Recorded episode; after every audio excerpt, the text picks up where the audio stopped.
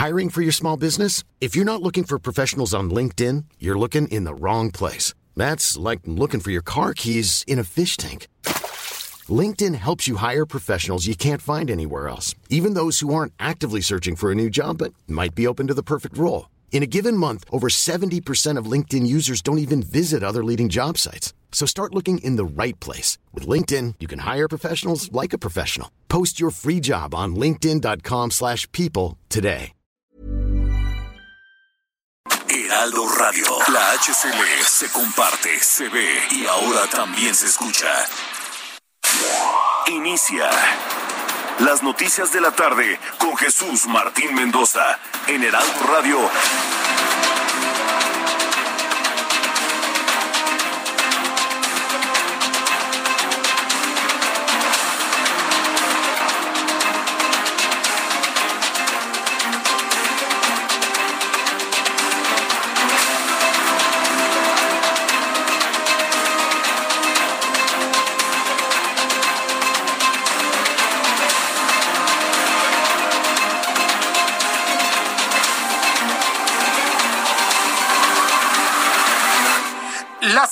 En punto, hora del centro de la República Mexicana. Bienvenidos, muy buenas tardes. Iniciamos el Heraldo Radio con toda la información de este último día hábil. El último día del mes de mayo, del quinto mes, prácticamente estamos llegando a la mitad del año 2021. ¿Puede usted creerlo? La verdad es que yo no lo creo. Sinceramente es que no puedo creer que en tan poco tiempo la percepción que tenemos todavía de inicio de año, pues estamos prácticamente a la mitad. Se acabó mayo, hoy se acaba mayo, empieza el mes de junio y sobre todo una semana muy importante, interesante, muy presionada por la cantidad de información que se genera en torno a las elecciones de este año. Súbale el volumen a su radio, que le tengo la información más importante que ha surgido en México y el mundo hasta este momento.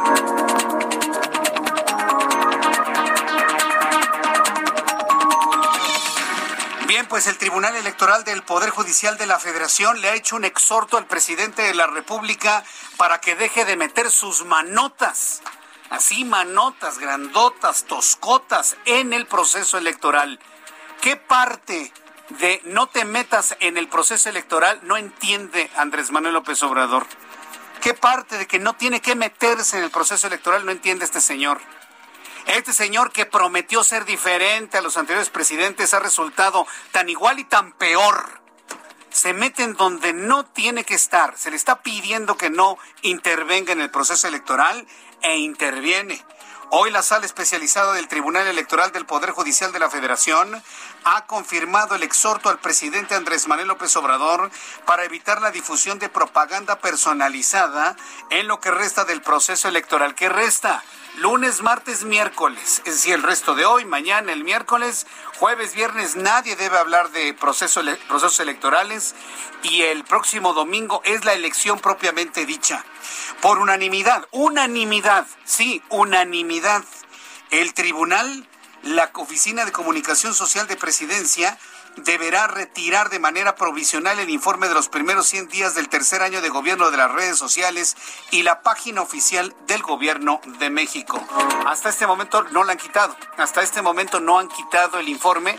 Sigue arriba y esto evidentemente se llama desacato. En este momento el presidente, nuestro administrador, nuestro empleado en el Palacio Nacional, está en desacato de esta orden del Tribunal Electoral del Poder Judicial de la Federación. Así como lo oye.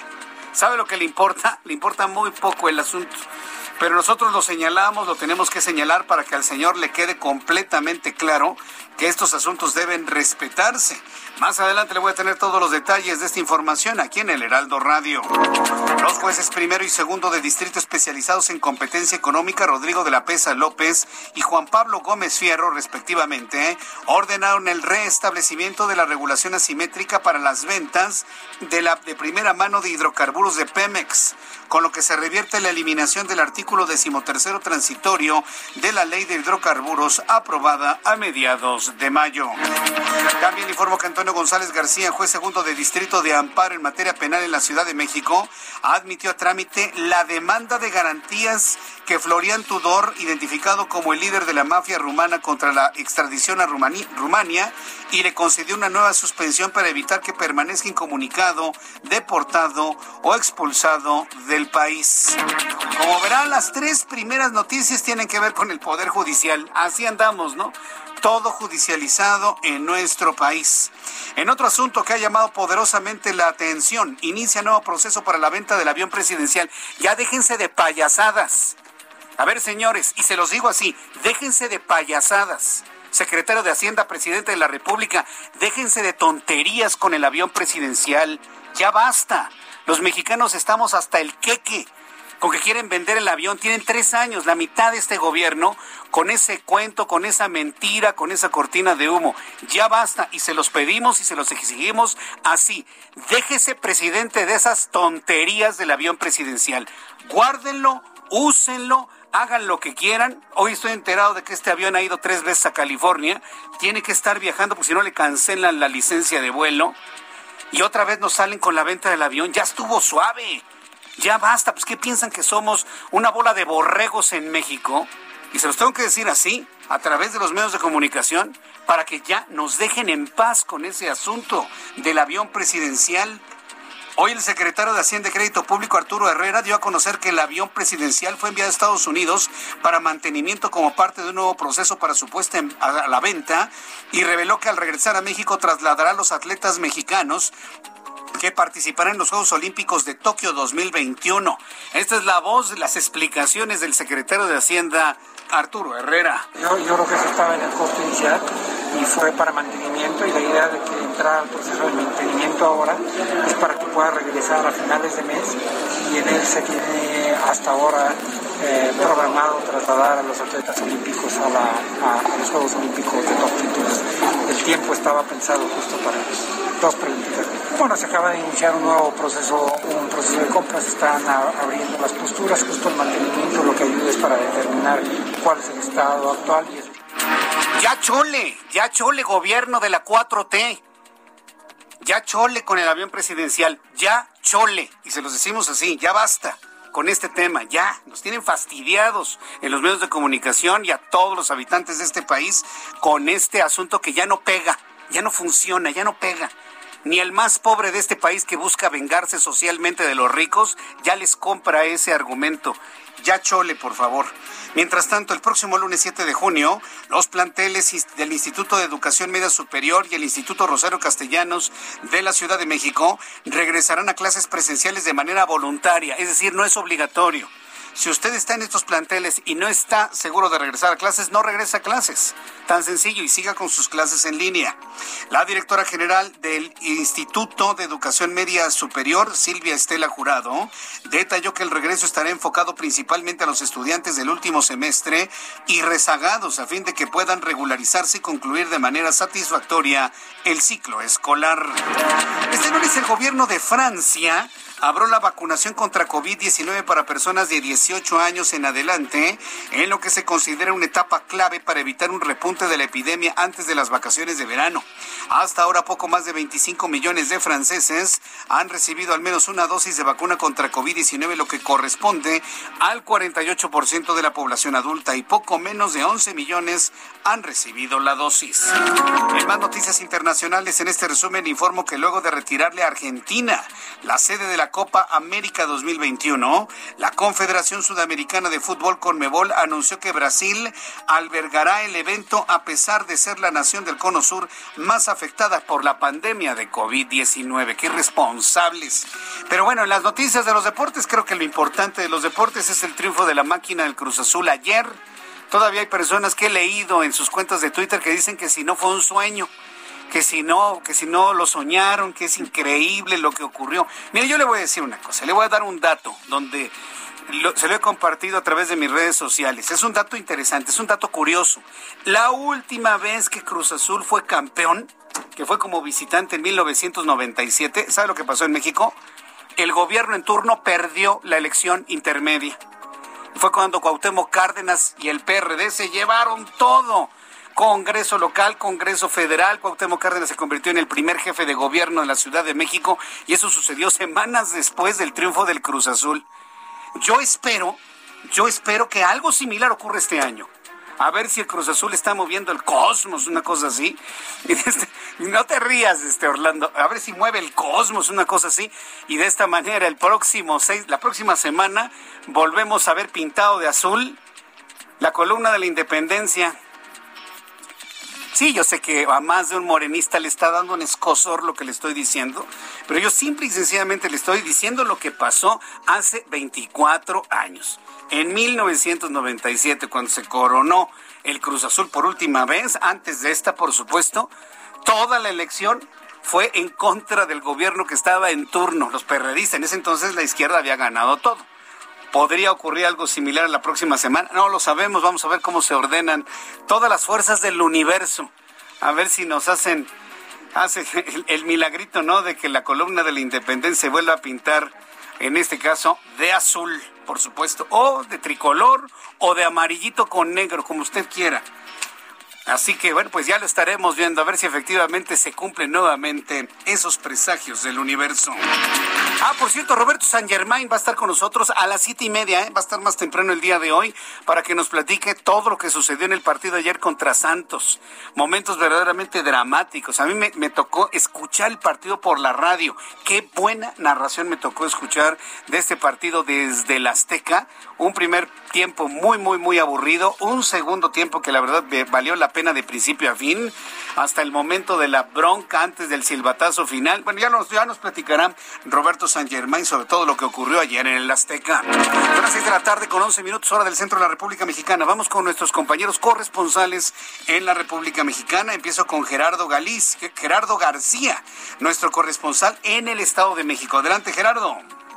Hola, ¿qué tal? Muy buenas tardes. Jesús Martín te saluda a ti y al auditorio. Al igual que en el 2018 se debe de tener un voto masivo para cerrar la posibilidad de fraude electoral el 6 de julio, planteó Mario Delgado Carrillo, dirigente de Morena, en su gira por Valle de Bravo, esto al sur del el Estado de México. Reconoció que solo se tiene esta semana para organizarse y defender el sufragio de la población, aunque ella ya decidió, es lo que él opina. Reforzó la idea de que los partidos de oposición harán fraude, por lo que recomendó que se vote masivamente por Morena y ganar eh, con un margen amplio para que no puedan cambiar los resultados electorales.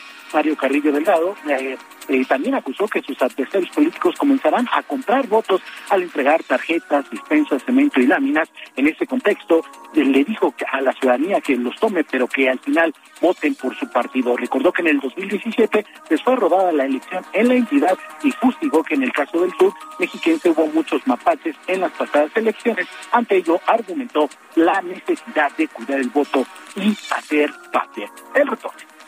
Muchas gracias por esta información, Gerardo. Hasta luego, buenas tardes. Saludo a Charbel Lucio, nuestra corresponsal en Michoacán. Adelante, Charbel, ¿qué información nos tienes? ¿Qué tal? Buenas tardes, un saludo al auditorio. Eh, les comento que sujetos armados agredieron a tiros a dos vehículos en los que viajaba la candidata a la presidencia de Tuxeo, Rosa Elia Milán Pintor, y su familia, hecho en el que resultó lesionado el esposo de la aspirante.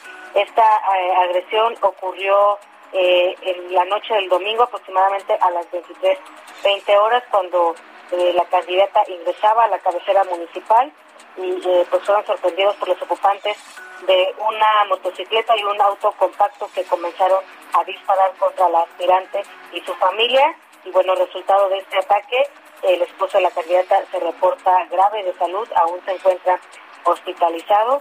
Eh, sobre este hecho, pues ya hubo una detención, se detuvo a un hombre quien ya se encuentra eh, puesto a disposición de las autoridades competentes. Y bueno, el equipo de la candidata Rosaelia informó que dos meses antes de esta agresión hubo una amenaza vía telefónica, la cual eh, pues la candidata ignoró, hizo caso omiso y bueno, pues no tomó las precauciones que eh, podrían haber evitado esta tragedia. Correcto, bueno, pues estamos entonces en comunicación. Charbel Lucio, muchas gracias por esta información. seguimos pendientes. Seguimos pendientes, gracias. Es nuestra corresponsal en Michoacán, Charbel Lucio. Cuando son las seis de la tarde con 13 minutos hora del centro de la República Mexicana, vamos con nuestros compañeros reporteros urbanos, periodistas especializados en información de ciudad. Israel Lorenzana, qué gusto saludarte, bienvenido, muy buenas tardes. Jesús Martín, muchísimas gracias. El gusto es mío. fíjate que tenemos información para nuestros amigos que se desplazan a través de la Avenida de los Insurgentes. Además de recomendarles manejar con mucho cuidado porque ya tenemos lluvia en diferentes alcaldías aquí en la Ciudad de México y por supuesto se torna peligroso para los automovilistas ya que la cinta asfáltica se moja y por supuesto se generan encharcamientos. A partir de la zona de la ribera de San Cosme, también de la zona del eje 1 norte, en Buenavista y con dirección hacia la raza, la circulación en insurgentes ya presenta asentamientos.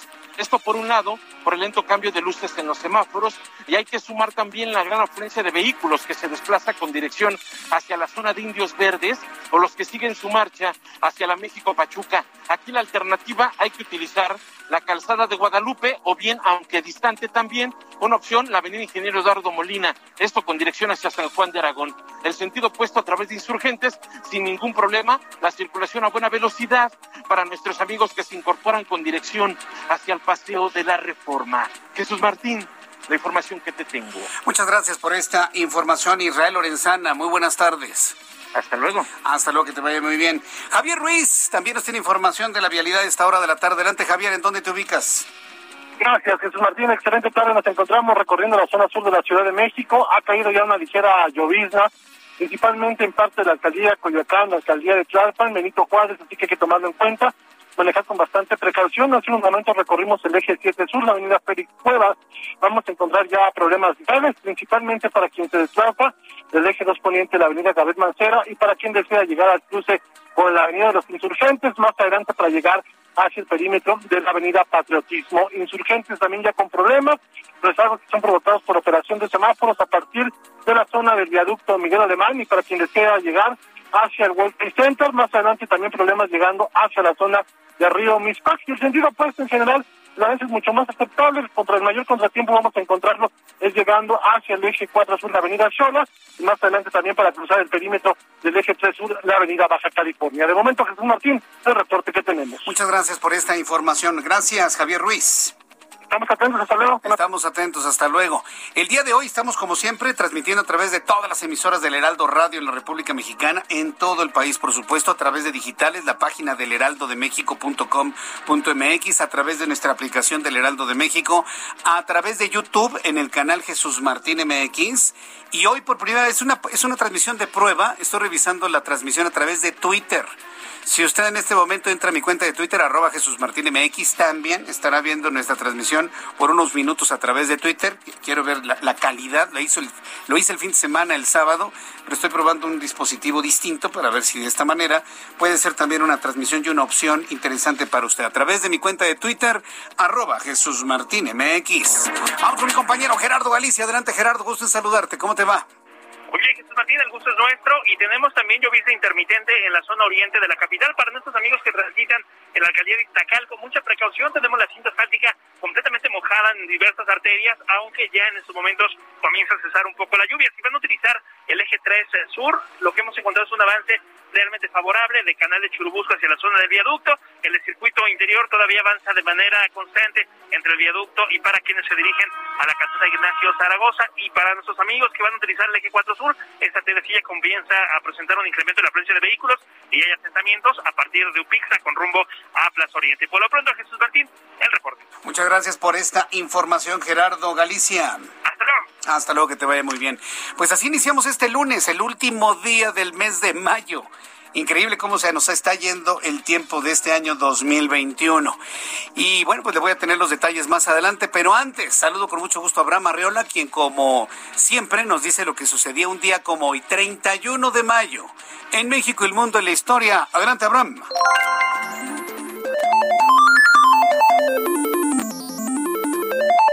Amigos, esto es un día como hoy en la historia. Excelente lunes. 1911, en la ciudad de Belfast, en Irlanda del Norte, se bota el Titanic. 1911, en el puerto de Veracruz, en nuestro país, Porfirio Díaz se embarca rumbo al exilio en Europa. 1912, la empresa naviera White Star Line aprueba y certifica la lista original de pasajeros del Titanic, la única que se conserva en la actualidad. 1970 en México da inicio la novena Copa Mundial de Fútbol. 1991 en Chetumal el gobernador Miguel Borges Martín funda la Universidad de Quintana Roo. En el año 2005 en Estados Unidos se devela que el espía Garganta Profunda es Mark Felt, quien fuera el número dos del FBI en tiempos de Nixon. Y yo que creía que Garganta Profunda no tenía nada que ver con los espías. Además, hoy es el Día del Matemático, en reconocimiento a todas las personas que se dedican a estudiar esta ciencia. La fecha fue elegida en conmemoración de la muerte de Évariste Galois. En Argentina andan de fiesta. Es el Día Nacional del Guía de Turismo, el Día Nacional de la Cerveza, el Día de la Energía Nuclear. Y por si fuera poco, cambiando ya de tema, en la OMS se celebra el Día Mundial sin Tabaco.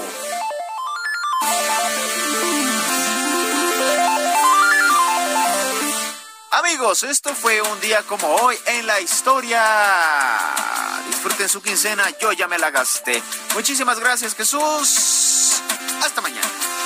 Pues mi querido Abraham, no creo que seas el único que ya te gastaste toda la quincena. Nada más había que ver cómo estaban las plazas comerciales, los restaurantes durante este fin de semana. Ya la gente se gastó su dinero.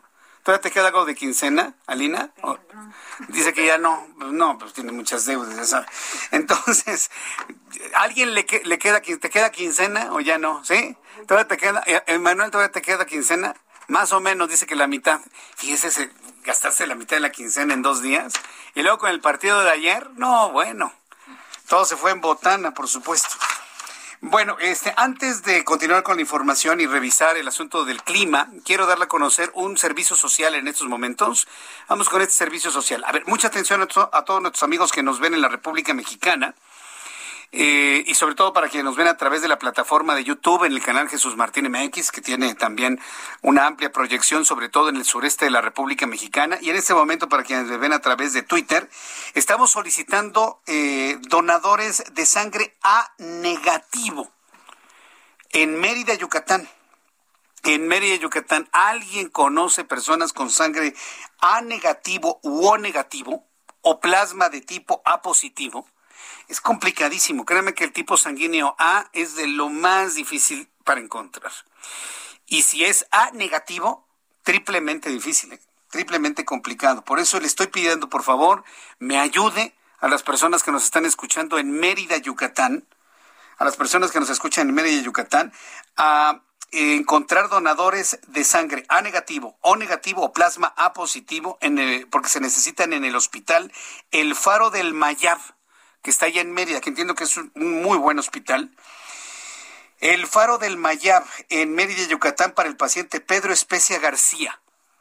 El paciente es Pedro Especia, así como especia, pero con S al principio, Especia García. Los donadores que me estén escuchando en Mérida y que puedan ir al Faro del Mayab para ayudar a don Pedro Especia García, insisto, deben ser eh, donación de tipo A negativo o negativo o plasma de A positivo. Las personas interesadas en ayudar, por favor, les pido se contacten, contacten con el al siguiente número telefónico, al 222 2155 200. 222 2155 200. 222 2155 200 con Luis Pedro Especia Made, que es su hijo. Si alguien nos ayuda ya en Mérida, Yucatán, se los voy a agradecer. Para sacar una cita para la donación, bueno, pues ya Luis Pedro Especia Madre les va a dar todos los detalles. Entonces, donadores de sangre A negativo en Mérida, Yucatán, por favor, ayúdenos a salvar la vida de don Pedro Especia García. Hay que comunicarse con su hijo, Pedro Especia Made, al 222 2155 200. 222 200 Toda la ayuda que nos llegue se las voy a apreciar infinitamente. Es muy importante para nosotros, créamelo, ¿eh? y, se, los agradezco infinitamente, el doble, como siempre. Bueno, ya son las 6 de la tarde con 23 minutos hora del centro de la República Mexicana. Rápidamente, en cuanto a pronóstico del tiempo, quiero informarles que con base en lo que estamos observando, el pronóstico del tiempo quedará de la siguiente forma. ¿Cómo se observa toda la República Mexicana?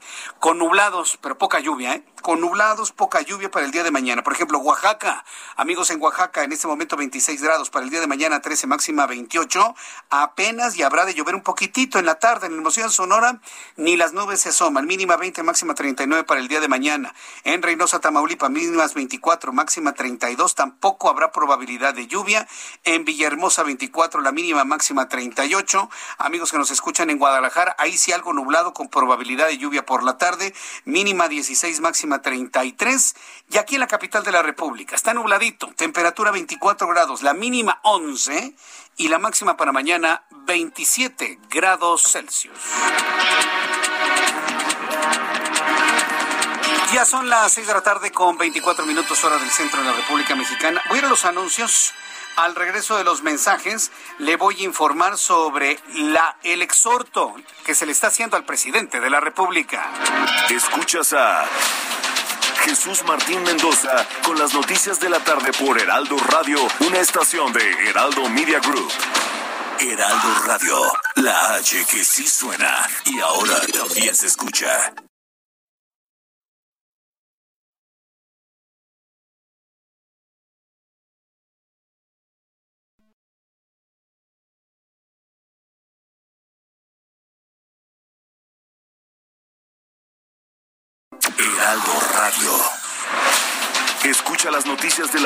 Con Jesús Martín Mendoza. Regresamos. Gracias, Jesús Martín Mendoza. Estamos en tu espacio en las noticias de la tarde aquí en el Heraldo Radio. Y amigos, ustedes saben que votar es un derecho y obligación que todos, todos los ciudadanos tenemos, pero saben, para ejercer nuestro voto debemos de estar bien informados de todo. Y ya está aquí conmigo Guillermo Torres Quirós, director de sabervotar.mx. Bienvenido, Guillermo. Cuéntanos, ¿qué es esta plataforma para saber votar?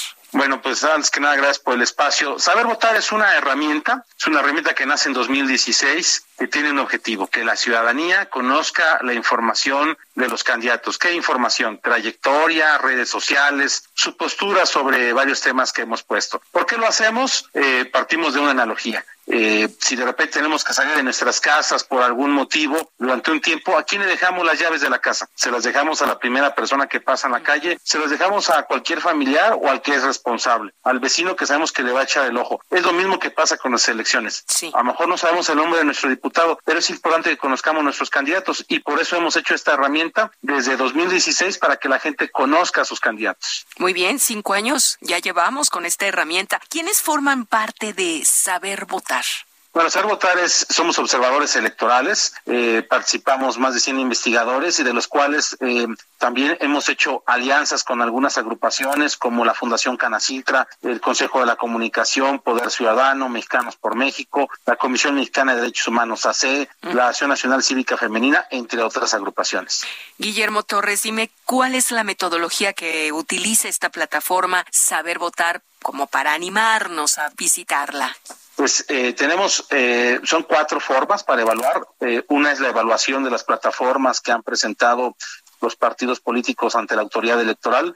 La otra es un cuestionario de 25 preguntas cuyas respuestas son binarias, es decir, son un sí o un no, en el cual tomamos los 10 temas que hemos seleccionado. También está una, un monitoreo de las declaraciones de los candidatos ante redes sociales, ante medios de comunicación. Y por último, la trayectoria de los candidatos. Muchos repiten, buscan repetir el cargo o tienen experiencia política. Bueno, pues todo eso lo conjuntamos para esta propia metodología. Y algunos de los temas que manejamos nosotros son seguridad y justicia, educación integral, eh, libertad de expresión, medio ambiente, eh, emprendimiento social, el manejo responsable de programas sociales, entre otros. Muy bien, pues ya dijiste cuáles son los temas. Ahora platícanos cuántas fichas de candidatos se van a realizar.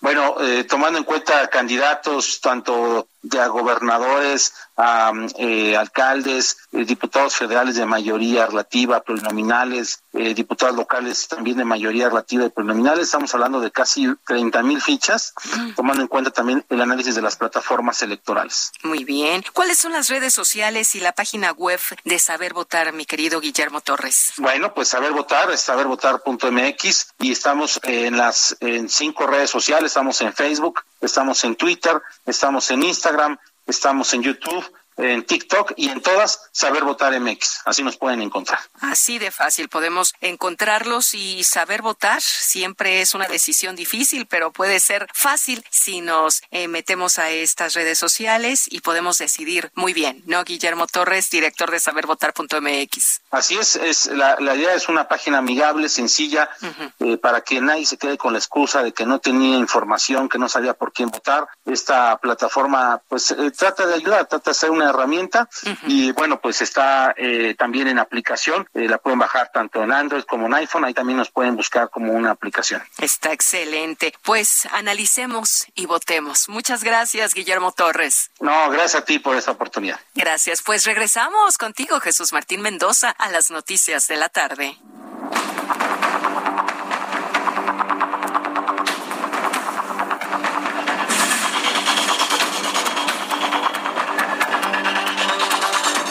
Son las 6 de la tarde con 34 minutos, las 6 de la tarde con 34 horas del centro de la República Mexicana. Escucha usted el Heraldo Radio. Le saluda Jesús Martín Mendoza. Fíjese que me encontré en, estamos ya en la recta final, nada más queda lunes, martes y miércoles de campaña. Y uno de los estados que tiene muy, muy, muy definido, ya muy definido por dónde van a ir las cosas, sin duda alguna, es Zacatecas. Tengo en mis manos la encuesta de Sin Sesgo Consulting SC, en donde David Monreal eh, pues lleva una expectativa de voto del 48.3% contra el 36.7% de Claudia Anaya. Eh, y bueno, ya los otros candidatos ni se los digo, porque la verdad es que ni pintan. Tengo en la línea telefónica a David Monreal, candidato del Movimiento de Regeneración Nacional al gobierno de Zacatecas. David Monreal, qué gusto saludarlo, bienvenido, muy buenas tardes. Gracias, Jesús Martín. Me da mucho gusto saludarte a ti, a todo el auditorio, saludar a mis paisanos a través de este medio donde nos escuchen. Eh, contento acá cerrando ya nuestra recta final en esta jornada político-electoral. ¿El cierre fue este fin de semana o va a ser entre hoy, mañana y el miércoles, eh, David Monreal? Bueno, ya estoy, yo decidí, Jesús Martín, eh, hacer un recorrido por los 58 municipios que conforman el Estado y en una primera etapa lo logramos, los 58 municipios y sus comunidades. Luego fui a los 18 distritos regionales, en cierres regionales, y ahora me encuentro ya en la etapa final en los cierres de distrito federal. Para el caso de Zacatecas son cuatro distritos federales y decidí hacer un cierre distrital en cada uno de los cuatro. El día sábado inicié mis cierres distritales, el día de ayer estuve en Jerez, Hoy eh, eh, estoy afinando porque mañana tengo Guadalupe y pasado Zacatecas, que son cabeceras distritales, y con ello estaría cerrando ya la jornada político-electoral. A mí me ha sorprendido tanto en esta plataforma que comentaba de consulting sin sesgo, inclusive la nuestra aquí en el Heraldo de México, pues esa amplia y cómoda ventaja. ¿Cuál ha sido la propuesta que ha planteado David Monreal que le ha dado esa ventaja pues prácticamente desde el inicio de la campaña? Bueno, estamos haciendo un planteamiento integral. Primero, estamos planteando para el desarrollo económico de Zacatecas cuatro ejes tractores, el tema de la minería, el tema del campo, el tema de la industrialización y el tema de turismo. Estas son vocaciones naturales que tiene Zacatecas. Tenemos una bendición de Dios para desarrollar cada una de estas, un buen cielo, un buen suelo, un buen subsuelo y su gente sobre todo. Estos cuatro ejes tractores nos van a llevar a la construcción de la nueva política pública que toda, dicha sea de paso, toda política pública ejecutarse en el ejercicio que nos corresponderá y así lo deciden los zacatecanos, estará encaminada a atender el principal problema de nuestro Estado y uno de los principales problemas del país, el de la seguridad, el de la inseguridad que es el que azota a los 58 municipios de nuestro Estado y es el que nos tiene verdaderamente preocupados porque es el que nos ha llevado a esta decadencia política, a esta decadencia económica, a esta decadencia pública y que hoy tenemos necesidad de construir una nueva gobernanza, una nueva sociedad para poder ordenar, para poder encauzar a nuestra sociedad a esa nueva gobernanza y al sendero del desarrollo. Por eso estamos este, llevando esta oferta por todo lo largo y ancho de nuestro estado y seguramente esta propuesta y el resultado de los malos gobiernos de los últimos 11 años que nos llevaron a esta decadencia, a que en este momento seamos el último lugar en eh, la eh, indicadores de crecimiento económico, que seamos el último lugar eh, o de los últimos lugares en el tema de eh, índice de conocimiento y de aprovechamiento educativo, que seamos uno de los últimos lugares, del 30 o 31 de 32 en el índice de competitividad deportiva, según la evaluación para las Olimpiadas Nacionales, eh, que seamos uno de los últimos lugares en muchos de los indicadores económicos eh, en estos últimos años. También eso ha hecho que nuestra gente esté pensando en un cambio de modelo, en un cambio de timón, que esté pensando en una reorientación en el ejercicio de gasto, que esté pensando en un cambio de gobierno profundo, radical, que se alinee a la cuarta transformación y que vaya a la búsqueda de armonizar los órdenes de gobierno para lograr eh, mejores condiciones. Correcto, aunque yo debo decirle, David Monreal, yo vería en un gobierno de David Monreal más un estilo de los Monreal que de la cuarta transformación, tomando en cuenta el antecedente de que su hermano ya gobernado Zacatecas. Sin embargo, me estado me han estado preguntando en, ese estilo de hacer las cosas, eh, ¿cómo le van a hacer para el asunto de la seguridad? De lo que últimamente, bueno, se ha dejado de lado la seguridad de los habitantes. ¿Cómo retomará David Monreal, pues, ese sendero de seguridad al caminar por las calles de Zacatecas?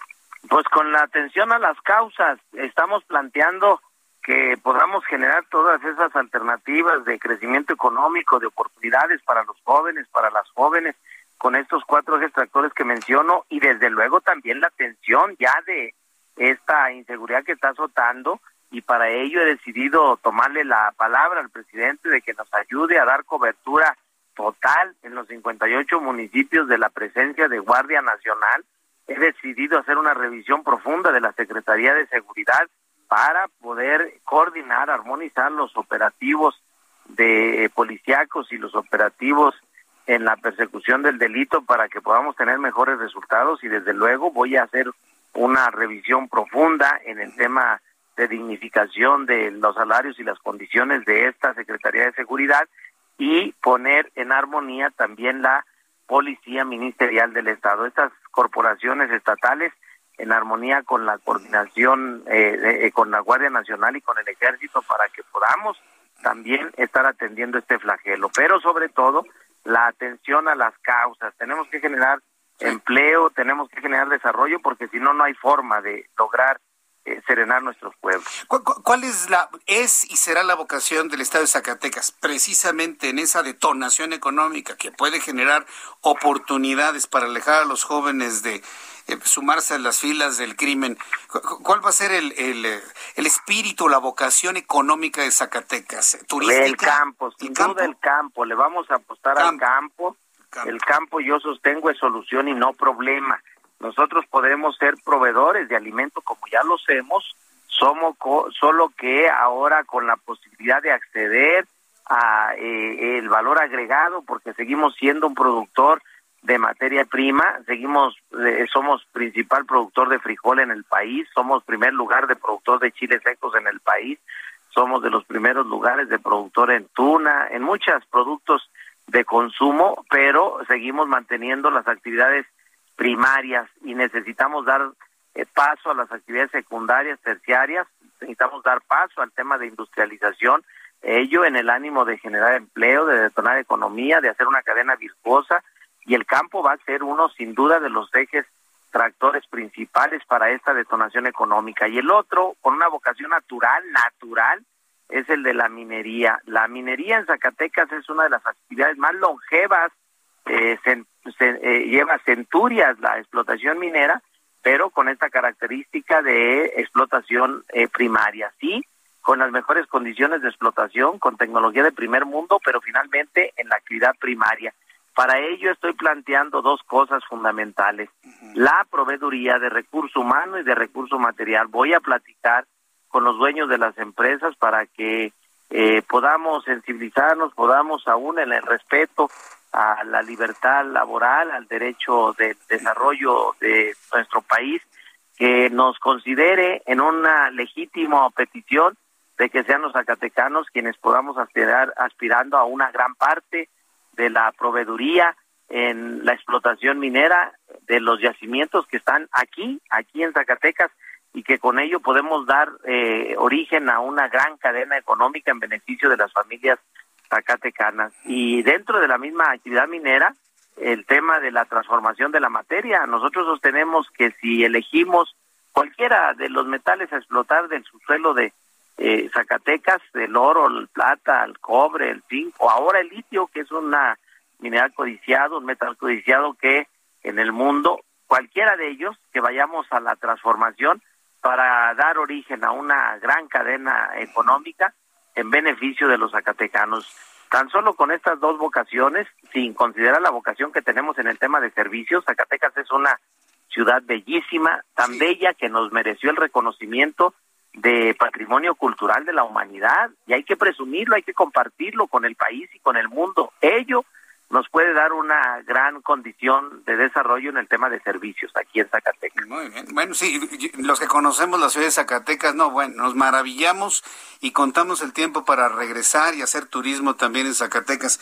Pues David Monreal, sé que aunque la distancia es amplia en todas las encuestas, no se confían, ¿verdad? Van a estar muy pendientes del proceso del, del voto y en el proceso electoral del domingo. Su convocatoria para que todos vayamos a las urnas, David Monreal pues invitarlos a todo mundo para que este próximo 6 de junio nadie, nadie se quede en casa. Esta es una de las elecciones más importantes, quizás la más importante, la más importante de los últimos tiempos, no solo para el país, sino para Zacatecas. Hoy estamos frente a una elección concurrente donde hay renovación del Congreso de la Unión, donde hay renovación del Congreso local, donde hay renovación de los congresos, de, los poderes locales, ejecutivo y municipal, y donde ah, se deciden muchas cosas para el país. Por eso, el llamado a que vayamos todos los eh, zacatecanos, los mexicanos, pero sobre todo los zacatecanos, a la búsqueda de un voto masivo, voto masivo, voto masivo para llegar a un triunfo contundente, un triunfo contundente que nos dé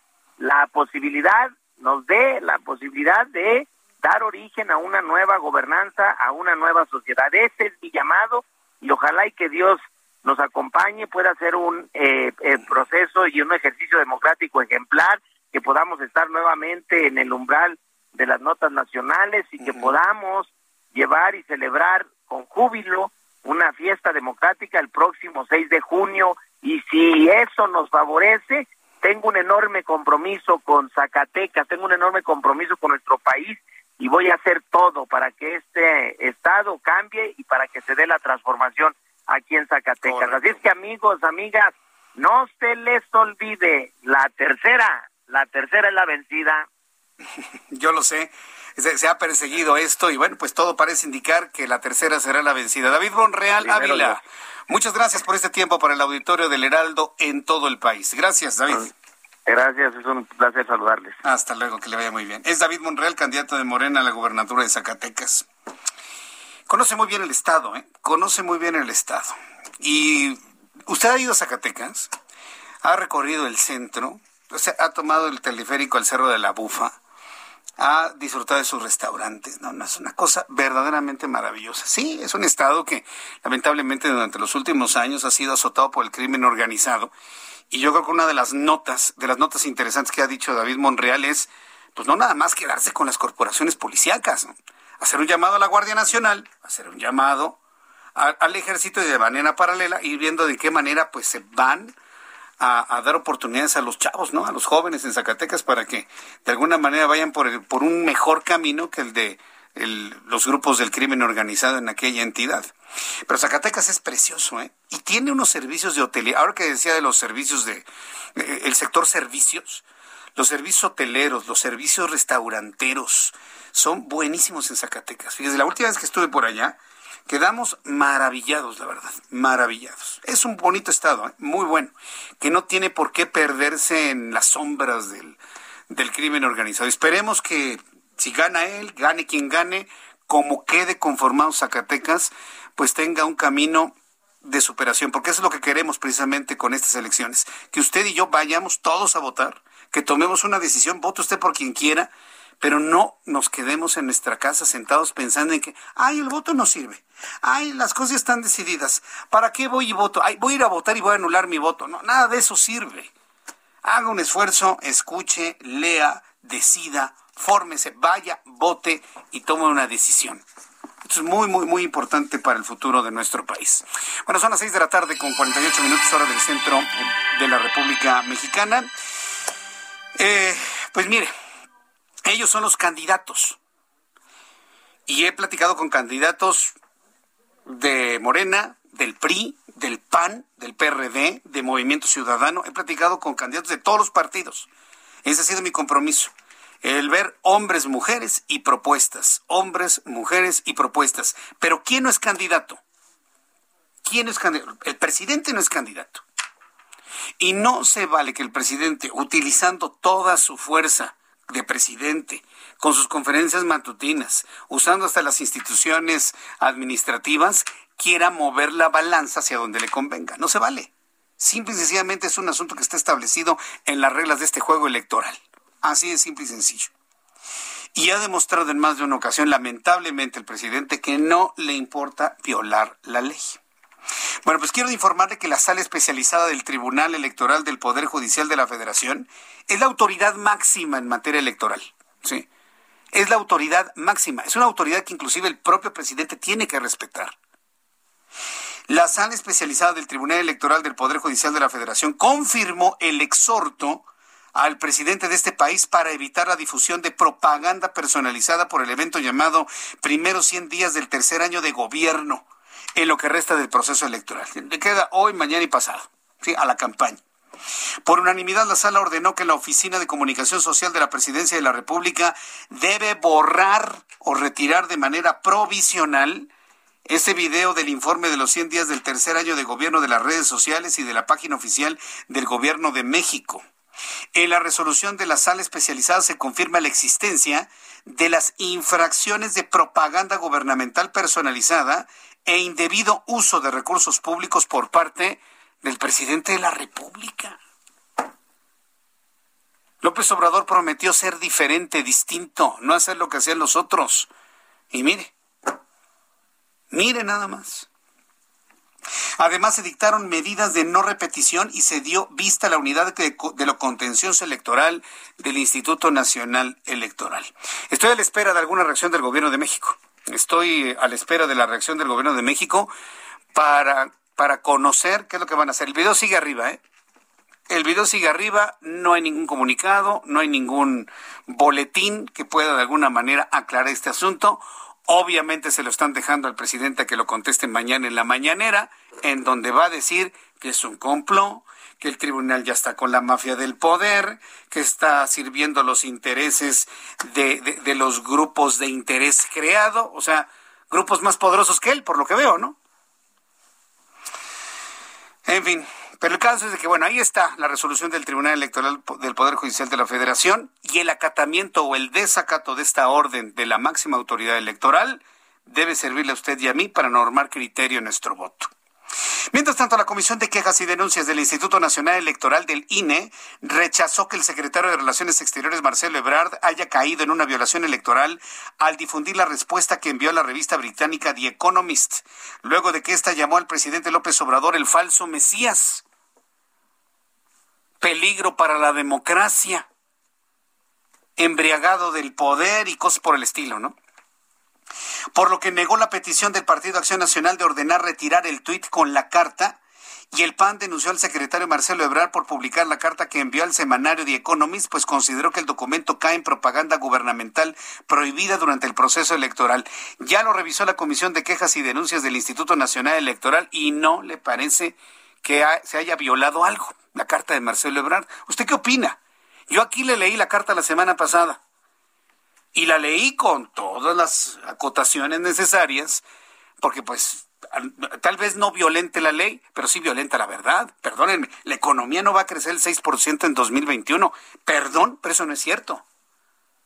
Ni siquiera la Secretaría de Hacienda ha dado ese dato. Ni siquiera el Banco de México ha dado ese dato. Hablan de 2.53, 3.5% en el mejor de los casos. Digo, por decir un ejemplo de lo que viene en la famosa carta. Sin embargo, el consejero Ciro Murayama aseguró que difícilmente la réplica a una publicación puede considerarse propaganda, pues consideró que simplemente es una reacción. Exactamente, es, es un derecho de réplica, finalmente. Las consejeras Claudia Zavala y Adriana Favela coincidieron que si bien la carta habla de acciones de gobierno en el análisis para llegar a esta improcedencia, fue fundamental considerar el contexto en el que se realiza, pues es una reacción a una publicación periodística. Por lo tanto, la carta de Marcelo Ebrard no viola la ley. Por lo tanto, la acción de Marcelo Ebrard se convierte en punto para Marcelo. ¿eh? Punto para Marcelo Ebrard. Y vamos a ver de qué manera ese, ese capital político, porque finalmente es punto para Marcelo Ebrard, a ver cómo lo va a manejar. Pero por lo pronto, mire, por ese lado no hay problema. Donde sí hay problema es en el informe de los 100 días del presidente de la República, porque ese sí es propaganda política. Y hasta este momento, lo voy a decir como es, ¿eh? El presidente está en desacato. Porque no acata. Un desacato es no acatar una orden. Hasta este momento el gobierno de México y el presidente están en desacato. Van a borrar ese, ese video. Hasta el momento sigue arriba. Vamos a ir a los anuncios y al regreso le tengo más información de lo que ha dicho Diego Fernández de Ceballos. Ha sido un día verdaderamente intenso y también muy judicializado, por cierto. Muchos asuntos en donde ha intervenido el Poder Judicial de la Federación. Regreso con esto después de los anuncios. Le tengo un resumen con lo más importante. Actualización de números de COVID-19, que es muy importante. Nuestros compañeros reporteros, más entrevistas, más campaña, más política después de estos anuncios. Continuamos en el Heraldo Radio. Escuchas a... Jesús Martín Mendoza con las noticias de la tarde por Heraldo Radio, una estación de Heraldo Media Group. Heraldo Radio, la HCL se comparte, se ve y ahora también se escucha.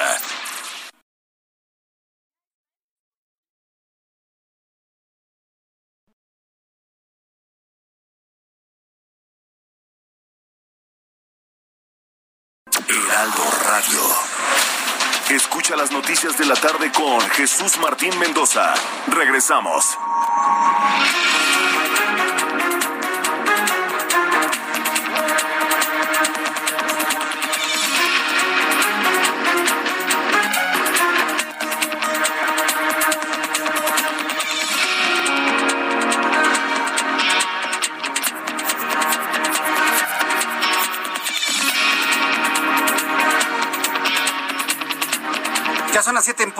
Las 19 horas en punto, hora del centro de la República Mexicana.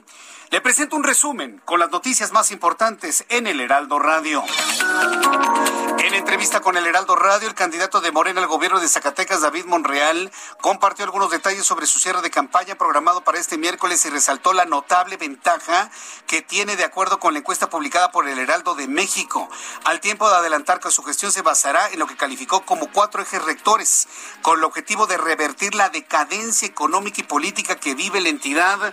Habló del campo, habló de los servicios. Esto fue lo que dijo David Monreal.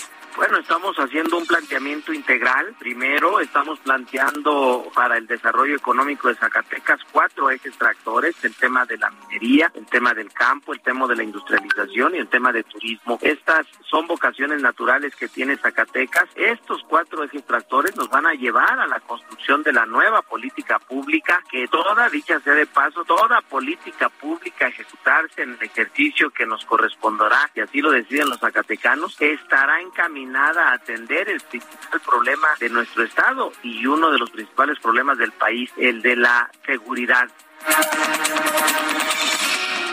También habló sobre el tema de la minería, eh, David Monreal. Más adelante le tendré más detalles de lo que comentó aquí en el Heraldo Radio. Y además, en este resumen de noticias le informo que agentes de la Policía de Investigación de la Ciudad de México, en coordinación con detectives de la Fiscalía de Quintana Roo, detuvieron con base en una orden de aprehensión al supuesto empresario Jaime G., nieto del exsecretario de la Defensa Nacional Félix Galván López, y ligado con posibles desvíos de recursos del exgobernador de Chihuahua, César Duarte Jaques. El Instituto Politécnico Nacional no regresará a clases el 7 de junio. Claro, hay que ser libres e independientes en la decisión.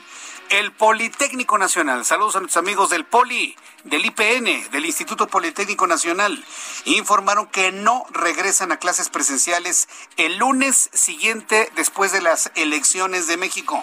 Al dar a conocer el plan escalonado humano de regreso a clases, el director general del Instituto Politécnico Nacional, Arturo Reyes Sandoval, informó que a partir del 7 de junio se reanudarán las actividades directivas, administrativas y de apoyo a la docencia de forma ordenada, escalonada y paulatina.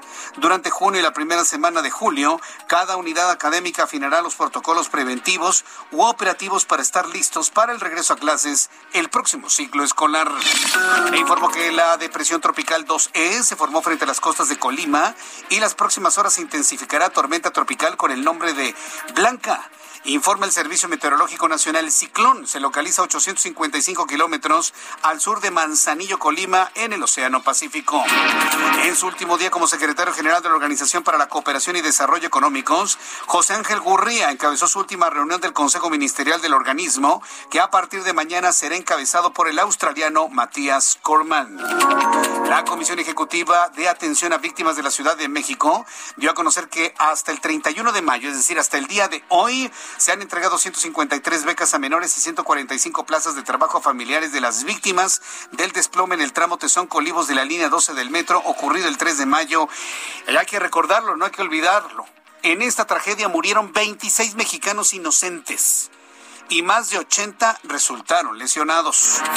La Fiscalía General de Justicia de la Ciudad de México, su titular Ernestina Godoy Ramos, calificó de inaceptable la violencia contra candidatos a cargos de elección popular, aseguró que la dependencia a su cargo estará pendiente de la jornada electoral en la capital del país y los días posteriores a la misma.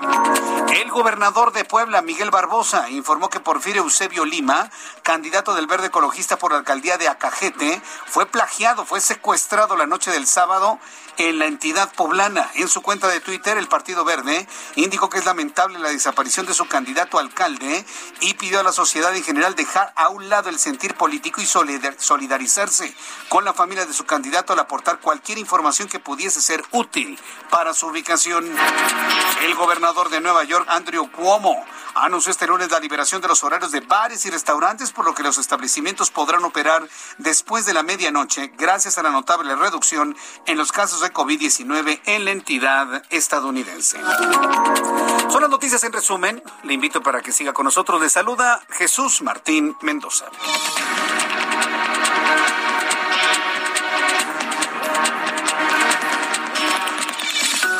Ya son las siete con cinco, las 19 horas con cinco hora del centro de la República Mexicana. Vamos con nuestros compañeros reporteros urbanos. Especialistas en información de ciudad, Israel Lorenzana, qué gusto saludarte. Bienvenido, Israel. Jesús Martín, muchísimas gracias. Pues ahora hemos recorrido parte del circuito interior, esta vez de la zona de la raza y con dirección hacia el aeropuerto, y ya hemos ubicado algunos asentamientos, principalmente en carriles centrales. Esto a partir de la avenida Ingeniero Eduardo Molina y con dirección al oriente 172 o hacia la zona de Boulevard Puerto Aéreo. Hay muy pocas alternativas. Hay que recomendar a nuestros amigos del eje 3 Norte a partir de Insurgentes o de Vallejo, y esto con dirección hacia la avenida 608. El sentido opuesto, la circulación fluye a buena velocidad, algunos asentamientos en carriles laterales a la altura de la calzada de Guadalupe y en la calzada de los Misterios, pero nada para abandonar esta arteria para nuestros amigos van con dirección hacia la zona de Marina Nacional. Jesús Martín, la información que te tengo. Muchas gracias por esta información, Israel Lorenzana. Hasta luego. Hasta luego, que te vaya muy bien. Javier Ruiz, adelante Javier, ¿en dónde te ubicamos? Gracias, Jesús Martín. Nos encontramos recorriendo parte de la Avenida Revolución, donde vamos a encontrar ya problemas eh, viales. Los apreciamos desde la Avenida Benjamín Franklin y para cruzar el viaducto, más adelante para llegar al entronque con la calzada San Antonio, la zona de San Antonio, perdón. El sentido opuesto, la Avenida Patriotismo, también ya con rezagos que son provocados por la operación de semáforos, al menos para quien se desplaza del eje 7 sur, y esto en dirección hacia los ejes 5, más adelante para llegar a la zona del viaducto. Y el viaducto realmente para esta hora, Jesús Martín, un verdadero estacionamiento, circulación a vuelta de rueda desde periférico, y esto para quien desea llegar hacia Tlalpan, más adelante para continuar al eje 3 oriente. El eje 4 sur ya no es alternativa, también se encuentra saturado de vehículos en dirección hacia la zona oriente de la Ciudad de México y el sentido opuesto del viaducto, también ya con rezagos a partir del perímetro del eje central de Lázaro Cárdenas y esto en dirección hacia la avenida de los insurgentes. De momento, Jesús Martín, reporte que tenemos. Muchas gracias por esta información, Javier Ruiz. Estamos atentos, buenas tardes. Hasta luego, muy buenas tardes. Gerardo Galicia nos informa. Adelante, Gerardo. Y tenemos, Jesús Martín, reporte lamentable que se genera en la alcaldía de Zapalata. Una pelea entre vecinos termina con una persona sin vida y por lo menos tres lesionados más por arma de fuego. Esto se genera justo al interior de la unidad habitacional Cuitláhuac. Se ubica justo sobre la avenida del Rosal y la avenida de las Torres, para mayor referencia, muy cerca del metro Constitución. Por ese motivo tenemos fuerte movilización policial, que están llegando ambulancias, eh, varios elementos eh, de la policía capitalina, también de la policía de investigación. Y cabe mencionar que en este momento se nos informa de manera extraoficial que hay por lo menos uno o dos personas detenidas. Estamos tratando de corroborar este dato. Lamentablemente debemos eh, informar que sí hay una persona lamentablemente que pierde la vida luego de esta riña al interior de la unidad habitacional que para mayor referencia muy cerca del periférico y la calzada Ermita Iztapalapa. Y por lo pronto, el reporte. Muchas gracias por esta información, Gerardo Galicia. Hasta luego. Hasta luego, que te vaya muy bien. Son las siete con ocho, las siete con ocho horas del centro de la República Mexicana. Quiero insistir en hacerle la invitación para que el próximo domingo vaya usted a votar. Por quien quiera, pero vaya usted a votar. El llamado va para las personas que ya están en su mente pensando en que no van a votar porque no quieren, porque no quieren, en el fondo porque tienen flojera, ¿eh? Porque no quieren hacer el esfuerzo de pensar en tomar una decisión. Yo hace rato en, en nuestra transmisión de YouTube le dije cómo hacer un voto inteligente. A través de, de, estas frecuencias del Heraldo Radio en toda la República Mexicana, mi convocatoria es que usted, nuestra convocatoria es que usted vote por quien quiera, de verdad, mire, por el partido que usted quiera pero que sea un voto pensado, razonado, un voto inteligente, un voto pensando en el futuro de sus hijos, no en el presente inmediato para tener 500 pesos en la mano, ¿no? No, no, no, no, para el futuro de sus hijos y de sus nietos. No estamos exagerando cuando le digo que el país está en peligro. Y lo pone más en peligro, ¿sabe qué? La apatía, la apatía de la gente haga el esfuerzo, entérese, lea, escuche todos los servicios. Mire, en el Heraldo tenemos todo para que usted se entere. ¿Le gusta en la información en Internet? Nuestra página web. ¿Le gusta profundizar en el periódico? Nuestra edición impresa del Heraldo de México. El gran Heraldo de México en sus manos, papel. Papel, ¿a usted que le gusta leer el periódico acompañado de un café? Tenemos periódico impreso. Tenemos web si le gusta ser más moderno. ¿Le gusta ver la televisión? Tenemos noticiarios en televisión. ¿Le gusta acompañarse con la radio? Tenemos noticiarios en la radio. No tiene usted pretexto para no informarse. Y en el Heraldo lo tenemos todo, absolutamente todo. ¿Quiere periódico? Periódico. ¿Quiere radio? Radio. ¿Quiere tele? Tele. ¿Quiere internet? Internet. ¿Y sabe qué es lo mejor de todo? Con retroalimentación. Nosotros somos un medio que retroalimentamos. Si usted me escribe, yo le contesto. ¿Quién decía eso? ¿Se acuerda? Ah, bueno, pues aquí cobra especial realismo. Yo siempre contesto, sí contesto y sí contestamos. Y lo pluralizo porque somos todos los que estamos aquí que sí contestamos. Entonces quiero hacer esa, esa convocatoria. Quiero hacer esa invitación para que usted, por favor, tome la decisión. Y mire, y no pierda su tiempo en que, ay, vamos a especular cómo va a quedar la Cámara de Diputados no tiene ningún caso hacer ese tipo de ejercicios, es pérdida de tiempo. Mejor concentrémonos en votar, concentrémonos en ir a votar, encontrar el resultado y ya el próximo domingo en la noche o el lunes sabremos esto. ¿Para qué nos adelantamos? Esto no, eso no es de bolitas de cristal, señores. Así que yo quisiera más responsabilidad por parte de mis colegas. Esto no es de bolitas de cristal. Esto es de una convocatoria para ir a votar con base en la campaña y ver los resultados el próximo domingo. Fernando Paniagua, nuestro corresponsal en Querétaro, nos informa que la elección a gobernadora Querétaro habrá conteo rápido, dice el Instituto Electoral Queretano. Adelante, Fernando Paniagua, gusto en saludarte.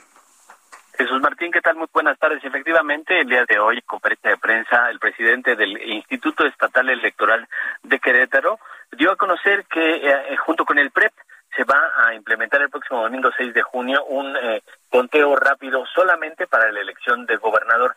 Eh, Gerardo Romero Altamirano, presidente del instituto, no dio a conocer una hora en particular en la cual se pueda dar a conocer eh, los resultados de, estos, de este conteo rápido, pero sí aseguró que se llevará a cabo y informó que es el Instituto Nacional Electoral quien estará a cargo de la recopilación de los datos y del el conteo que nos dará a los quienes habitamos en Querétaro el próximo domingo una idea de quién podría ser el ganador de la contienda electoral en la que los queretanos el próximo domingo elegimos gobernador, 18 presidentes municipales y se renovará el Congreso del Estado. Jesús Martín.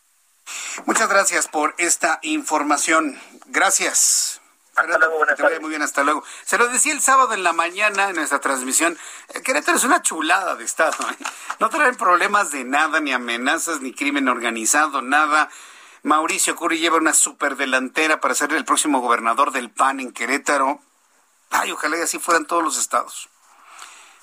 Por el PAN o por cualquier otro partido. Me refiero a la tranquilidad que se ha vivido en Querétaro en el proceso de campaña yo podría decir que es en un estado ejemplar Querétaro. Un saludo a nuestros amigos allá en Querétaro. Saludos, súper saludos a nuestros amigos allá en Querétaro, que la verdad tanto gobierno estatal, los municipales, candidatos y ciudadanía en general han dado un ejemplo de lo que es hacer una campaña interesante, tranquila, en paz, competida, por supuesto, y, yo creo que los resultados van a ser muy claros para el próximo domingo en Querétaro. De Querétaro nos vamos hasta Veracruz. Juan David Castilla nos informa, profesores no van a regresar a las aulas el 7 de junio. Nadie está conforme de esta orden para regresar a las clases al día siguiente después de las elecciones. Adelante, Juan David, te escuchamos. Muy buenas tardes, Jesús Martín, te saludo con mucho gusto también a todo el auditorio.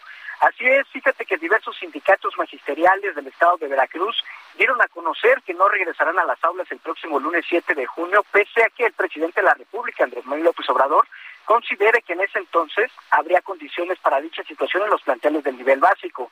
Eh, pude platicar con el Liceo Isle Chagoya, él es secretario general del Sindicato Independiente de Trabajadores de Telebachillerato y Servicios Educativos, y nos mencionaba que las organizaciones sindicales continuarán exigiendo al gobierno federal que emita una estrategia adecuada para el regreso a clases presenciales sin el riesgo a un rebrote de COVID-19.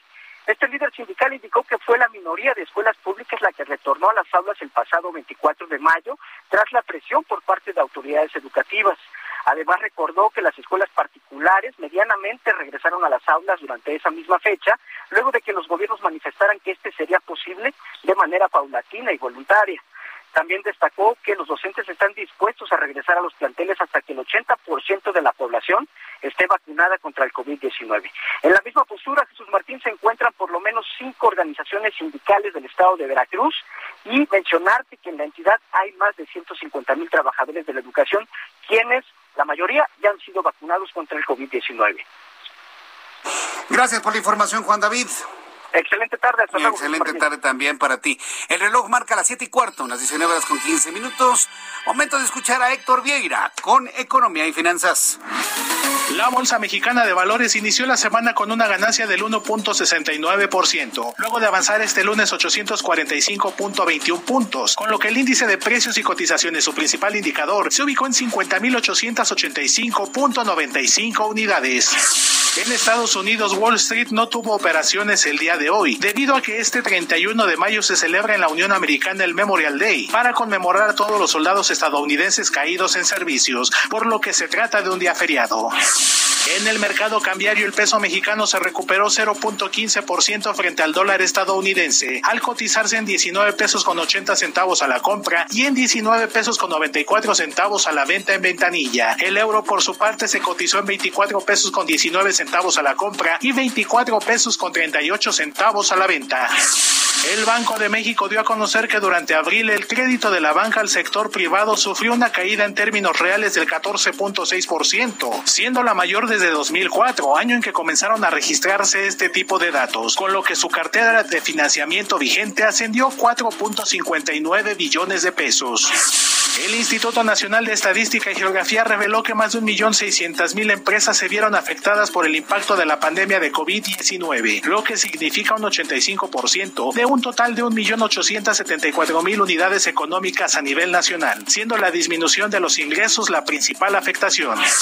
El subsecretario de Hacienda y Crédito Público, Gabriel Llorio, afirmó que de acuerdo con las estimaciones de la dependencia federal, el crecimiento económico para este año será del 6.5%, lo que difiere con el pronóstico de la OCDE, que indicó que la economía mexicana va a crecer 5% durante 2021. La Secretaría de Turismo y el Gobierno de Yucatán adelantaron la fecha de realización del Tianguis Turístico Presencial 2021, que originalmente se llevaría a cabo entre el 21 y el 24 de noviembre próximos, por lo que ahora se realizará entre el 16 y 19 de noviembre en la ciudad de Mérida. La Comisión Federal de Competencia Económica inició un procedimiento para determinar si existen o no condiciones de competencia efectiva en la distribución no vinculada a ductos de gas LP, esto a nivel nacional, y aclaró que se trata de una investigación de oficio. Informó para las noticias de la tarde Héctor Vieira. Son las 7 con 18. Muchas gracias Héctor Vieira por la información de economía y finanzas. En esta idea de presentarle hombres, mujeres y propuestas, hombre, hombres, mujeres y propuestas, me encontré con algo interesante, fíjese. Y me encontré con algo muy interesante en la Gustavo Madero. En la alcaldía Gustavo Madero, aquí en la capital de la República, debe usted saber que hay un candidato independiente, fuera de partidos políticos, ninguno de ningún tipo de alianza, un candidato independiente. Habíamos pensado que esa idea de la independencia en las candidaturas pues prácticamente había quedado en el pasado, pero no. Hay en este caso algunos candidatos que con su esfuerzo, que con su trabajo, que con su eh, con sus recursos están apoyando porque creen en la campaña, porque quieren ser servidores de una sociedad y en este caso en la alcaldía Gustavo Amadero. Me da mucho gusto saludar a través de la línea telefónica a Raúl Ojeda Parada, candidato independiente a la alcaldía Gustavo Amadero. Raúl Ojeda, bienvenido al Heraldo Radio. Qué gusto saludarlo. Muy buenas tardes. Al contrario, Jesús Martín, muy buenas tardes y muchas gracias por invitarme a tu programa. Quiero decirle que eh, Raúl Ojeda Parada es abogado especializado en materia fiscal y administrativa, tiene experiencia en litigio ante la Suprema Corte de Justicia de la Nación, egresado de la Facultad de Derecho, maestro en Derecho Administrativo, maestría en Administración Pública, tiene un magíster en Dirección y Gestión Pública Local, tiene un diplomado en Juicio de Amparo, que hemos platicado tanto de Juicio de Amparo, Veo una gran preparación, don Raúl Ojeda. En, este caso, digo, me falta mucho leer, por supuesto. Sin embargo, coméntenos, ¿por qué decidió usted buscar una candidatura independiente para la Gustavo Madero? Coméntenos. Acabas de mencionarlo, Jesús Martín. La figura de los candidatos independientes inició con un impulso muy fuerte, eh, pero en ciertos momentos empezó a, a, ver que no había posibilidades, porque el sistema de partidos eh, creó unas reglas a través de las leyes electorales que volvían muy complicado ser candidato independiente. Pero aún así yo creo que el ser candidato independiente está representando una fuerte oportunidad ante el sistema de partidos políticos que se vuelve excluyente. ¿Y por qué me refiero que se vuelve excluyente? Porque han aplicado las reglas para la designación de candidatos, para la elección, de forma muy discrecional. Porque han abusado de muchos esquemas de privilegios que les da nuestra Constitución por ser los únicos a través de los cuales el ciudadano, eh, como cualquiera como yo, cuando quieren acceder al poder público y vemos que la única o el único instrumento es un partido político y que han hecho muchas dirigencias, han cerrado los espacios, han creado reglas muy discrecionales y de alguna manera han albergado, inclusive me atrevo a decir, prácticas monopólicas para efectos de únicamente decidir en unos cuantos las candidaturas. En, eso tiene razón. Hay quienes no han creído en las plataformas electorales de los partidos. Sin embargo, por ejemplo, su experiencia como candidato independiente, ¿cómo nos la, puede compartir? Además de cuál es la propuesta que usted llevaría para la alcaldía Gustavo Madero en la Ciudad de México. Haber sido ahora sí que en una experiencia de independiente implica un gran reto. Yo quiero transmitir que el ser independiente implica jugar con unas reglas, reglas que no consideran esa eh, asimetría que existe entre los partidos políticos y sus fuertes estructuras electorales, sus fuertes, fuertes recursos económicos inclusive que reciben de financiamiento público y además sus estructuras también administrativas que les permiten pues llevar a cabo el mayor cumplimiento de los requerimientos por parte de las autoridades electorales, dentro de ellos el tema de la fiscalización. Bueno, salvo alguno que demostramos o que vimos en medios de que el partido Morena era el que menos le gustaba cumplir con los informes de fiscalización. Pero ahora sí, hemos buscado nosotros en esta experiencia, con esos pocos recursos que tenemos, con la poca capacidad de recursos humanos que tenemos, ser escrupulosos en el, cumplimiento de la ley, porque queremos demostrar que la candidatura independiente es un buen respiro para el sistema político. No queremos decir que estamos en contra del sistema de partidos, porque creemos en él como una forma de instrumentar la democracia.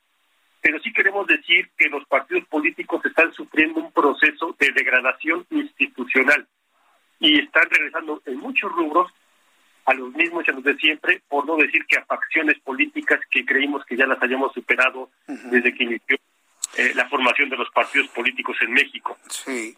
Eh, Raúl Ojeda, eh, la Gustavo Madero es una alcaldía grande, ¿no? Inclusive supe que está dividida en, creo que en 10 regiones, precisamente para poder facilitar la administración de lo mismo, y tiene una colindancia con municipios complicados en materia de seguridad en el Estado de México. ¿Cómo visualiza usted que se puede mejorar la situación de seguridad en la alcaldía? Con uno de los modelos que nosotros queremos implementar porque estamos hablando de un proyecto de innovación política y de participación ciudadana. Efectivamente, la alcaldía se divide en 10 direcciones territoriales o subregiones, a través de lo cual se pretende administrar pues, todo el complejo territorial y poblacional que tenemos. Nosotros queremos introducir en cada una de ellas un componente de involucramiento social, es decir, transformar la dirección territorial en un órgano colegiado de representación vecinal, de representación de colectivos, de representación de los sectores, para que recuperemos la gestión pública que hemos dicho aquí en ha sido cooptada por una sola familia política durante casi 24 años, nada más que hoy dividida entre PRD y Morena, pero han sido los mismos. Queremos recuperarla al ciudadano, para que el ciudadano pueda, definir sus presupuestos públicos, pueda definir acción de sus políticas, y, y deje optada. Eh, eh, eh, don Raúl Ojeda, mire, tengo que ir a unos mensajes comerciales. Deme oportunidad, espérenme unos minutitos en la línea para regresar con, con, la parte final de esta charla para que el público lo conozca, conozca su propuesta es que tengo que ir a este corte comercial y regreso enseguida. Si me lo permite, estoy conversando con Raúl Ojeda Parada. Es un candidato independiente a la alcaldía de Gustavo Amadero. Regreso con él después de los anuncios y le invito para que me escriba a través de mi cuenta de Twitter, arroba Jesús Martín MX, y a través de mi cuenta de YouTube en el canal Jesús Martín MX.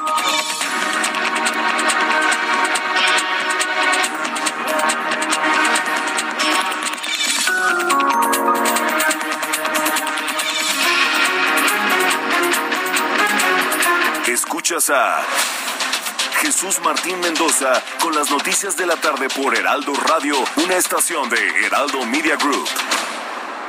Heraldo Radio.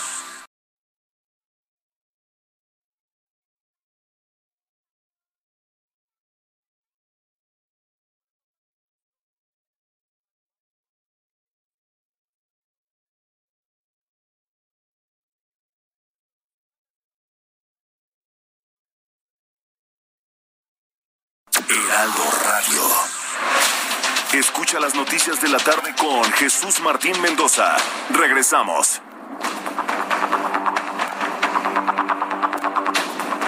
Son las siete y media, las 19 horas con 30 minutos, hora del centro de la República Mexicana. Estoy conversando con Raúl Ojeda Parada. Él es candidato independiente a la alcaldía de Gustavo Madero aquí en la capital de la República.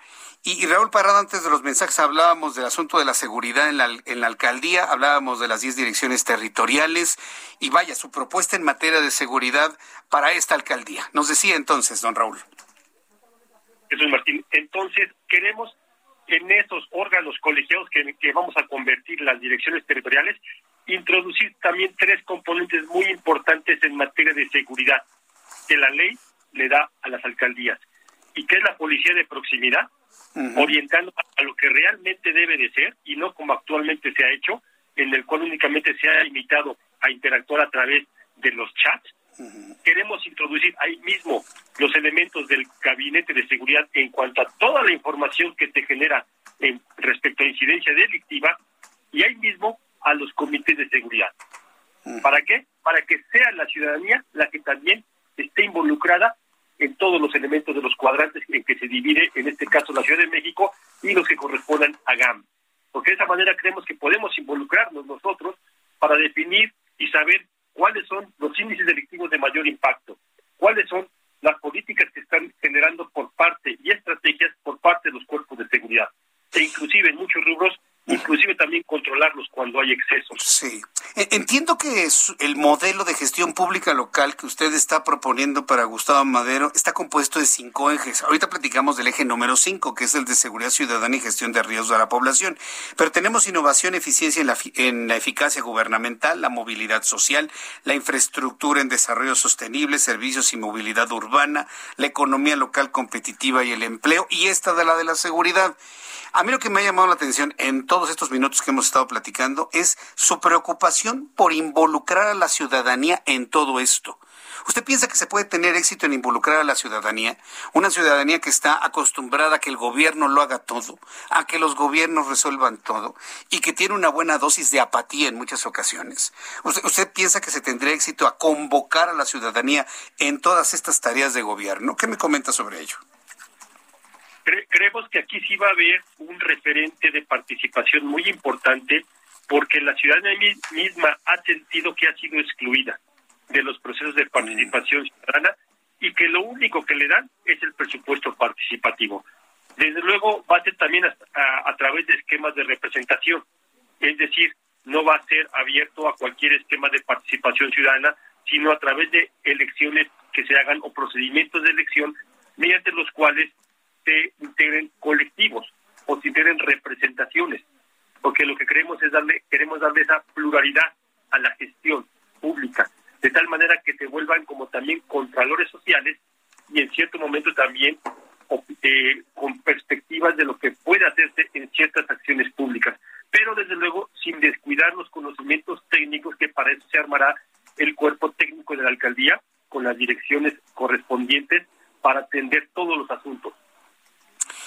Bien, eh, ¿dónde podemos? ¿Tiene usted una página de internet donde el público pueda pues profundizar precisamente en, los, los cinco ejes de este modelo de gestión pública que usted está proponiendo para Gustavo Madero? ¿Tiene usted páginas, redes sociales donde el público en este momento pueda revisar esta propuesta?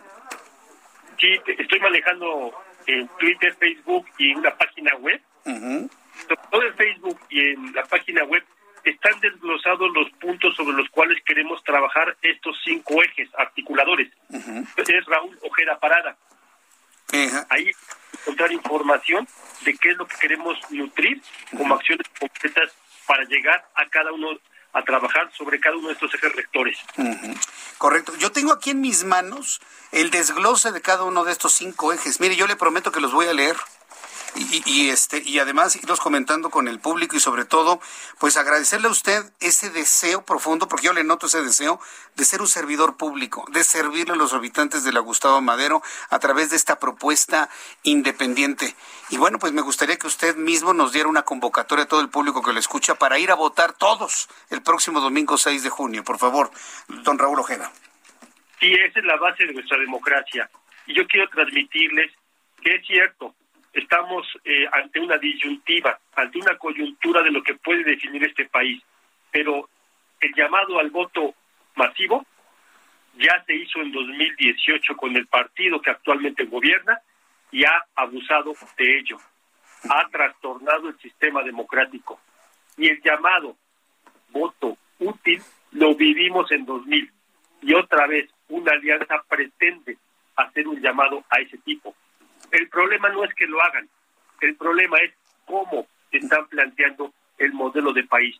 Porque únicamente veo que la alianza PRI, PAN y PRD únicamente manejan un llamado al voto útil, pero no nos ofrecen una alternativa o un modelo de país distinto al que implementaron.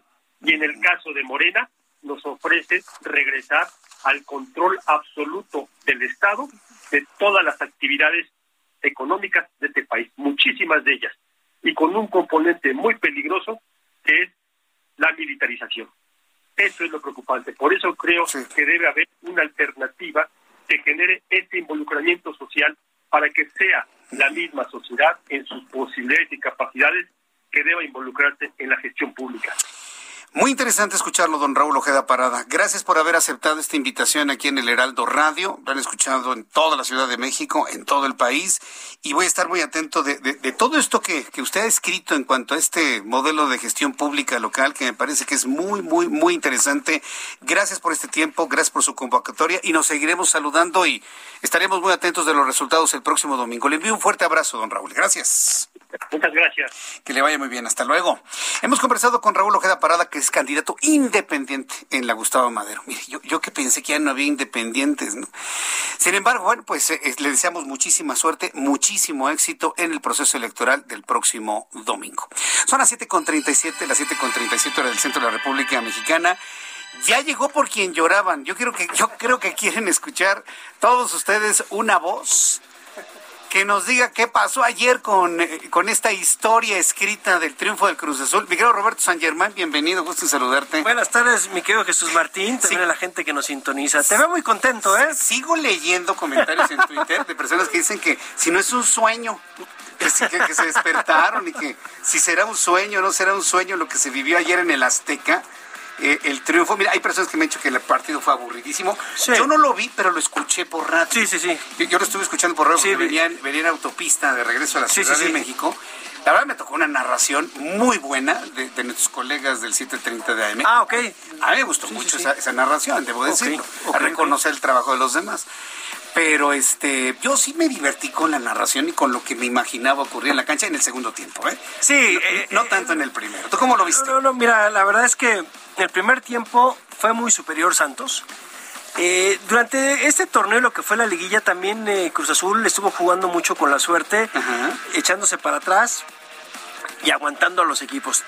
Fue uno de los equipos o el mejor equipo defensivo en este torneo. En 13 ocasiones dejaron su valla en cero, que eso habla mucho de lo que estaba haciendo Juan Reynoso cuando agarró al equipo. Lo primero que hizo fue conformar una buena defensa y ya después agarró el sistema de contragolpe que le funcionó. Primero cae el gol de Santos al minuto 37 y todo el mundo empezó la Habana Cruz Azulear. Otra vez. No, y aparte que golazo, ¿eh? No, golazo. De golazo. Digo, Valdés, este chileno la agarra, la prende re bien en una serie de rebotes de izquierda y le mete un golazo a Corona. Yo creo que ahí todos los que le van a Cruz Azul se quedaron así fríos y dijeron, ya parece que lo hacen adrede estos tipos, ¿no? Yo lo, yo lo oí en radio y el silencio en el Azteca era tremendo, ¿no? Se, enmudeció el Se enmudeció el Azteca, así de, estar gritando y de repente cae el gol, es como balde de agua fría. Y bueno, se van al medio tiempo así, 1 a 0, Santos sale bien también. Yo creo que Reynoso habla con ellos. Sí, algo les dice en el ¿Qué pasó ahí? Como salieron, salieron con todo, ¿eh? Yo creo que Reynoso algo les dice, habla con ellos y dice, a ver, pues compadres, estamos ya aquí, ya llegamos, o sea, perdón, pues no podemos dejar pasar esta oportunidad, hay que romper estos 23 años de mala suerte, de maleficio, de mal, lo que tú le quieras llamar, y salen, como dicen, enchufados. Y empieza a jugar mejor Cruz Azul. Llega este, este gol, hay gente que dice que era fuera de lugar. Sí, hay una gran discusión sobre eso. Ya había algunas imágenes y pues no, se toca el balón. El que viene fuera de lugar es el que va adelante, Paul Fernández. Sí, aquí la cuestión es, hay que ver el reglamento, porque es mucho de apreciación. Anteriormente, pues hubieran marcado fuera de lugar porque el que venía adelante era Paul Fernández e hizo por el balón. Mira, ¿quién está aquí? Vean nomás estos señores. No, no, no, no. Vean nomás, vean nomás. fíjense que es lo peor de todo. ¿Qué? Es el director de operaciones de esta cadena de radio. Vean nomás, saca estos trapos. Sí, sí, ya lo, ya, ya, ya, lo vi. Imagínate, no, no, no. Que haga algo el señor Laris, por favor. No, pues mira, y lo trae de bandera, miren nada más, sí, ya lo veo. Eso, ¿Qué es eso? ¿Qué es eso? Parece como si fuera una bandera, no sé, así me parece. ¿Es el Capitán América o qué? Sí, parece. Sí, ¿verdad? Sí, sí, nada más. Es, una bandera de unos bultos de cemento. Pero bueno, a lo que voy es esta parte en donde de repente cambia todo y empieza a jugar y se marca esta jugada que eh, de repente ves la, lees la regla. Sí pudieron haber marcado fuera de lugar. Sí. Sí pudieron haber marcado fuera de lugar porque la regla dice que si va por el balón, va hacia la jugada, ¿no? Y va en la trayectoria del balón, puedes destantear al equipo contrario, al portero de los defensas. El que viene atrás, que es el cabecita, él sí viene bien. Él sigue, llega, y es el que remata y marca y marcan el gol como legítimo. Ahí empata Cruz Azul y ya todo el mundo empieza a respirar y viene y viene. Pero viste cuando marcan el gol, luego pasaron unos segundos dramáticos de, de- que está checando Están esperando, la, están, exactamente. Están viendo El la jugada y cuando dicen que es bueno el, el- No, bueno. no bueno fue el la, la alarido. euforia, la euforia. Y los mismos jugadores de Cruz Azul es así como de, pues ahora sí que descansas, como que ya dejas de sudar y que ojalá lo marquen, que sí es gol y no sé qué, porque ves que ponen la señal, ahora sí que balón al centro, eso significa que es gol. Bueno, lo marcan, se pone uno a uno. Yo creo que Santos ahí como que se quedó, no sabía qué hacer. Ya, eh, Gorriarán ya no estaba, que es uno de los mejores jugadores. Yo no he entendido ese cambio de alma. ¿Por qué saca este hombre? A mí se me hace muy bueno. Y de repente Cruz Azul empieza a jugar como lo habíamos visto. Se echa para atrás, esperando, esperando, esperando, contragolpes, porque tiene jugadores muy rápidos. Esperó, esperó. Luego cambia línea de 5. Empieza a sacar sus. Sacó hasta el cabecita Rodríguez, que fue el que metió el gol, su delantero. Mete al Shaggy Martínez. Hace línea de 5 y aguantó, y aguantó, y aguantó. Fue más ímpetu el que traía Santos. No tenía tanta estrategia, muy malos centros. Además, Cruz Azul es una de las mejores defensas también por arriba. Y también Corona sale muy bien por los balones por alto. Entonces era muy difícil que le fueran a meter un gol de cabeza, ¿no? Entonces, pues ya vemos a Juan Reynoso. Termina con un conato de bronca. El hijo del Chaco Jiménez, el Bebote Jiménez, como le dicen, se empieza a hacer de palabras con Doria, hacer unos pechazos, luego llega Luis Romo, este, y la verdad es que el árbitro también creo que controla todo bien con dos amarillas, no quiso meterse en más problemas, ¿para qué expulsar? Porque parece que se iban a ex- a expulsar No, a varios. varios, Reynoso también Pero estaba mal aparte ahí. esto se da en el tiempo complementario. Sí. Cinco minutos Ya que estaba, bueno. mira, estaban, Fueron eternos. fue en el 90, el 90 estaba más 5, era el 95. Al minuto 93 sucede esta jugada Sí. en donde se fueron hasta el 98, si no mal recuerdo. Sí, fueron otros cinco, Otro- casi. sí. Casi cinco, en donde pudo también el árbitro decir, espérate, compadre, faltan dos minutos. ¿no? Ya, el árbitro termina el partido. Yo creo que ahí varios jugadores de Cruz Azul, en lugar de salir a correr, se tiraron al césped a llorar. Sí, sí, se hincaron así a llorar de decir, por fin pudimos quitarnos esto. Sí. Esta... Es que no, no, no me gusta Este decir estigma. este, este estigma, esta Es maldición. estigma, no sé. maldición. Pero yo te voy a decir algo. Yo tenía muchos años diciendo, y no soy el único, y no tienes que ser un genio ni también un gurú del deporte. Sí. Yo siempre lo dije, el día que se vayan los Álvarez de la cooperativa y les quiten el poder del equipo, Cruz Azul va a ser campeón. Mientras estén los Álvarez, no van a ser campeones del fútbol O sea, se mexicano. cumplió ese presagio. Se fueron los Álvarez. Vile Álvarez y Garcés ya no están. Ya no están. Curiosamente, en el momento que salen, Vile Álvarez está prófugo. Garcés también tiene orden de aprehensión. ¿No? ¿No están? Gana Cruz Azul. Hay un mito que dice que Billy Álvarez cobraba un seguro por cada vez que quedaban subcampeones. Que por eso Cruz Azul no era campeón. Es- una leyenda es- urbana. Es una leyenda, yo el mito. Eh, Sí. Y parece que era muy real. Pues ¿Por tiene que qué? haber una compañía aseguradora que lo, que lo firme, ¿no? Digo, Pero, pero fíjate, ¿cuántos subcampeonatos tuvo Cruz Azul? ¿Cuántas veces vimos partidos en que tú decías, oye, Cruz Azul era para que fuera campeón? No hace 23, no hace 10, hace 5, hace 2, hace, o sea, sí, entiendo. y tuvo equipazos. Qué grave esa acusación. No, es No, lo que no, dice. Es lo que dice. Pero mira, sí son o no. El chiste es que se rompió la malaria. A mí lo que me llamó la atención es que cuánta gente sa- salieron como de las alcantarillas, ¿eh?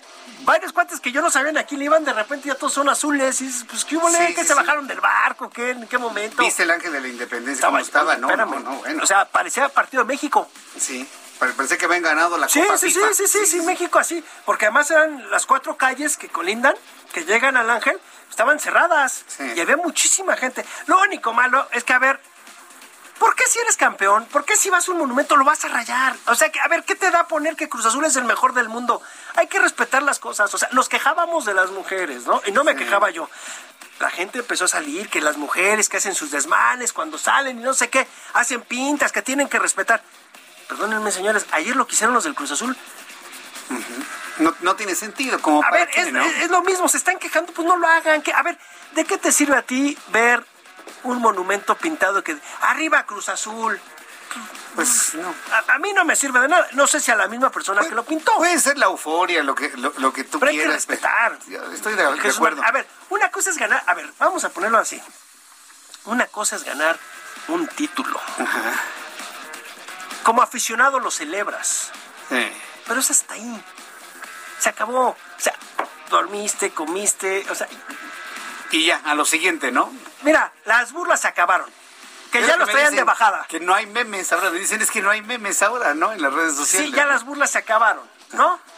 Qué bueno también porque pues lo de encargo 23 años está fuerte, ¿no? Sobre todo por estas estas cuestiones. A mí me da mucho gusto por la gente de Cruz Azul, por la cooperativa, por la gente que le que le va, que conozco desde hace mucho tiempo, que sí sufrían, porque de repente ser ser un seguidor de un equipo que a ver, lo de Pumas del torneo anterior era de no creerse, que dices, ¿qué pasó aquí? Bueno, Pumas lleva 10 años, ¿eh? No, sí, ya, ah, es lo que les dije, ¿o no? no, ya, ya, ya, Pumas lleva 10 años, ya, ya Azul, Hoy están insoportables, acaban de ganar. No, ya los Pumas son el peor equipo de...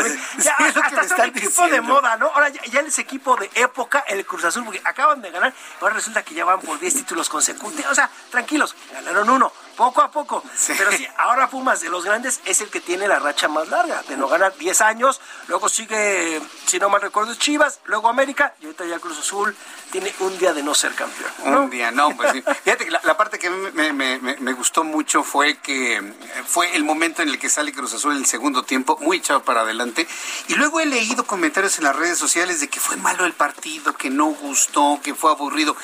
¿Tú cómo lo evaluarías en conjunto, desde el pitazo inicial hasta no, no, No, fue, no, fue, no fue un gran juego. No fue un gran juego, la verdad. Eh, ser realistas.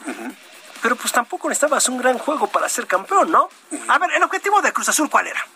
Pues era ganar, pues sí. Ser campeón. Ser campeón. Bonito, feo, pero era ganar. ¿No? Ser campeón. siempre se ha dicho eso, se gana con goles, ¿no? Y ya. Pero, pero ganó ganó. O sea que la, encomienda de Reynoso, que además llega de último momento, hay que recordar, ¿eh? Reynoso no era la primera opción para ser director técnico de Cruz Azul. La primera, una de las opciones fue hasta Hugo Sánchez.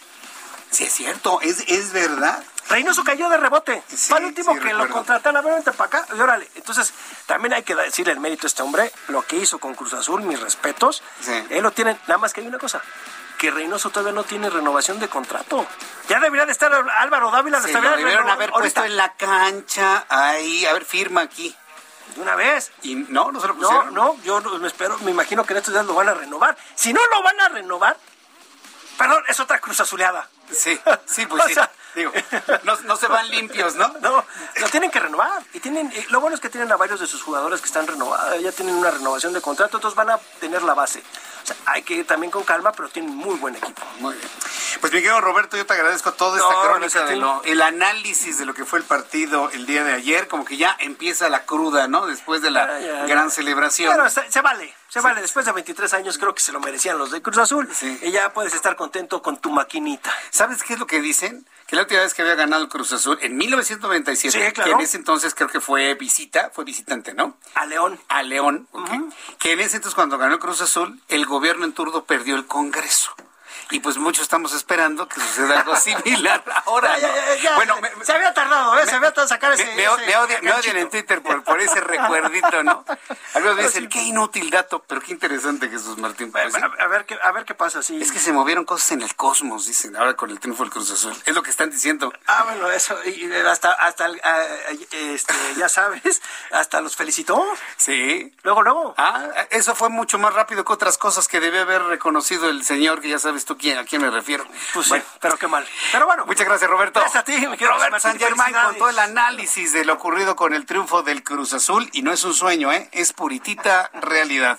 Son las 7.50, las 7.50. Gerardo Rodríguez es nuestro experto en seguridad. Él sabe de seguridad, columnista del Heraldo de México, colaborador del Heraldo Radio como todos los lunes. Mi querido Gerardo, ¿cuáles son esos escenarios postelectorales en este año 2021? Gusto en saludarte, bienvenido.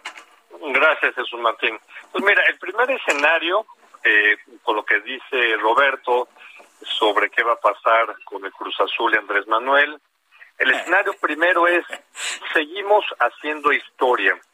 Esto significaría que Andrés Manuel logra más de 150 distritos federales para Morena y obtienen más de 320 curules entre 320 y 350 que le pueden dar inclusive la mayoría calificada. El Heraldo de México, en su encuesta del 28 de este mes, eh, dice que podría ganar al menos 7 de 15 gubernaturas. Este es el paraíso para López Obrador y para Morena, lo cual le permitiría al sucesor de López Obrador ganar abiertamente la presidencia de la República en 2024. Sería muy competitivo Morena. Esto mantiene la agenda de reforma energética y continúa la ofensiva de López Obrador contra el INE, el INAI y la COFESE. Y seguirá adelante con las investigaciones sobre corrupción del pasado porque le están generando agenda política. El escenario 2, Jesús Martín, muy rápido. Juntos detuvimos a Morena. Morena y los partidos afines no logran la mayoría en el Congreso, ni más de 14 gubernaturas ya totales, o sea, no ganan más de 6, 5 gubernaturas, ¿no? En este escenario, el presidente López Obrador se va a poner energúmeno contra los medios de comunicación, los intelectuales de oposición y también va a, a seguir con su agenda contra la corrupción. Aquí sí veo, Jesús Martín, que se lance con investigaciones contra Enrique Peña Nieto o Felipe Calderón por corrupción del pasado. El escenario 3, el, el país sigue igual. Morena mantiene una mayoría con los partidos afines a él en el, Congreso, no tiene la mayoría para hacer cambios constitucionales, los partidos de oposición le van a seguir haciendo la vida de cuadritos y aquí eh, yo creo que también va a seguir con su agenda anticorrupción en contra de los partidos y líderes sociales eh, de oposición. Jesús Martín. ¿A ti cuál es, qué, escenario consideras el más, el más realista, Gerardo? No, no me quise decantar en la columna. Cualquier escenario es posible. Sí, cualquier es posible. Cualquier es posible. Yo creo que hay un alto nivel de eh, de ocultamiento del voto. Yo creo que los mexicanos no hemos querido decir en las encuestas por quién vamos a votar. Hay un alto nivel de indecisión para el próximo domingo, Jesús Martín. Sí, estoy completamente de acuerdo contigo en ese escenario, por lo tanto, muchos de los escenarios pueden ser impredecibles. Así que, bueno, pues estaremos a la, espera de lo que ocurra el próximo domingo y los resultados del lunes. Mi querido Gerardo, muchas gracias. Cuando estemos volviendo a hablar tú y yo, tendremos ya resultados reales de lo ocurrido en el proceso electoral. Te envío un fuerte abrazo, Gerardo. Gracias. Fuerte abrazo. Fuerte abrazo. Es Gerardo Rodríguez. Con estos tres escenarios, yo me decanto por el segundo, ¿eh? Por el segundo Aunque eh, ya sabe usted quién esté destilando bilis, ¿no? Contra los medios de comunicación, pero yo sí me decanto por el segundo. Basado en esta lógica de Gerardo, ¿eh? Que hay una gran cantidad de mexicanos que todavía no han expresado en realidad por quién van a votar. Hay muchos que tienen una profunda decepción en su corazón y en su mente. A esos decepcionados hay que decirles que las cosas tienen arreglo, ¿eh? Que lo único que no tiene arreglo es cuando la gente se nos va tiene arreglo la política, tiene arreglo las realidades y podemos arreglar otra vez de lo que nos ofrece la democracia, el voto. Todos a votar el próximo domingo.